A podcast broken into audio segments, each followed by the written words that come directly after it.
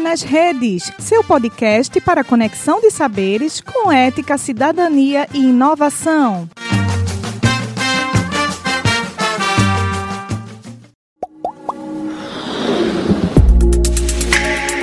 Esse é mais um episódio do podcast Se Toque, desenvolvido por estudantes da turma 09 do curso de Medicina da UPE Garanhuns. No episódio de hoje, produzido pelos alunos Maria Regina e Matheus William, nós falaremos um pouco sobre a cobertura do público-alvo do município de Garanhuns, Pernambuco, no que diz respeito à realização do exame de mamografia. Então, antes de tudo, o que é a mamografia? Bom, a mamografia configura-se como um exame de rastreamento, que é indicado a ser realizado a cada dois anos em seu público-alvo. Nesse sentido, esse exame vai permitir uma melhor identificação de lesões mamárias em mulheres após a menopausa, devendo ser realizado seguindo as recomendações médicas. Isso porque, em mulheres abaixo da idade do público-alvo, a sensibilidade do exame pode acabar sendo reduzida devido à maior densidade das mamas, não sendo geralmente recomendado.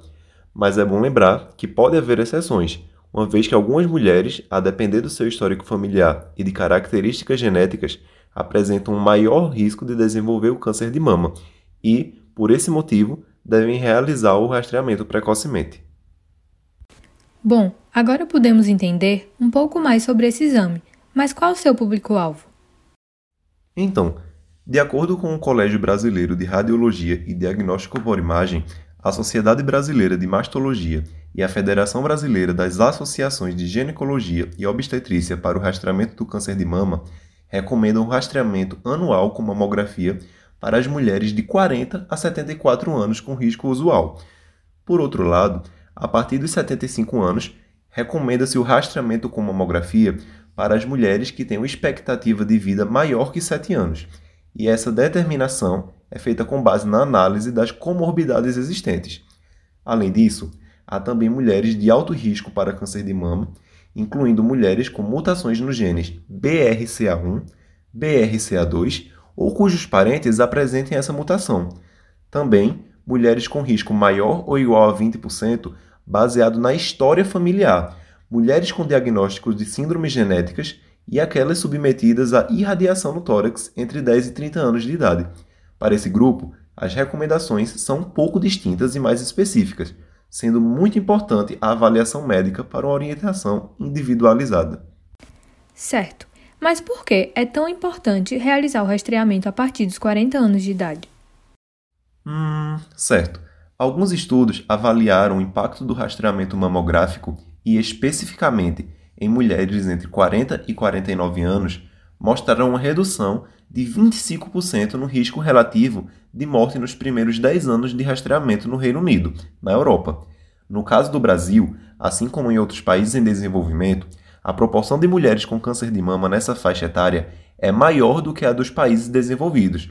Por isso, é tão importante o início precoce do rastreamento anual. Por meio dele, a detecção precoce beneficia as mulheres com formas de tratamento menos invasivas e aumenta as possibilidades de cura. Então, agora que falamos um pouco sobre o exame de mamografia, o seu público-alvo e a importância da realização do rastreamento anual, qual a situação no município de Garanhuns?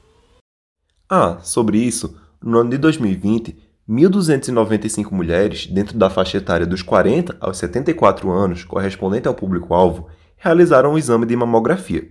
Não há dados recentes relacionados à população feminina municipal considerando essa faixa etária, o que dificulta o estabelecimento de uma relação de proporcionalidade entre o total de mulheres pertencentes ao grupo de risco para o desenvolvimento do câncer de mama e o quantitativo que realizou o rastreamento anual no entanto, para se ter uma noção básica, podemos parte da população feminina do município de Garanhuns do ano de lá de 2012, correspondendo aos dados mais recentes que puderam ser obtidos. Nesse ano, haviam 18.909 mulheres dos 40 aos 69 anos de idade. Considerando que houve um crescimento populacional e o aumento da quantidade de mulheres na faixa etária de risco, a relação estabelecida com a quantidade de exames de mamografia realizados gira em torno de 5%. Isso reflete uma baixa cobertura do público-alvo no município, levando a uma preocupação relacionada à ausência de uma postura atenta das mulheres na procura pelo serviço de saúde o que impossibilita o diagnóstico precoce e também pode resultar na necessidade de tratamentos invasivos e também de menores chances de curas. Bom, então é isso. Nós agradecemos por ter nos ouvido até aqui. Cuide-se. Até a próxima.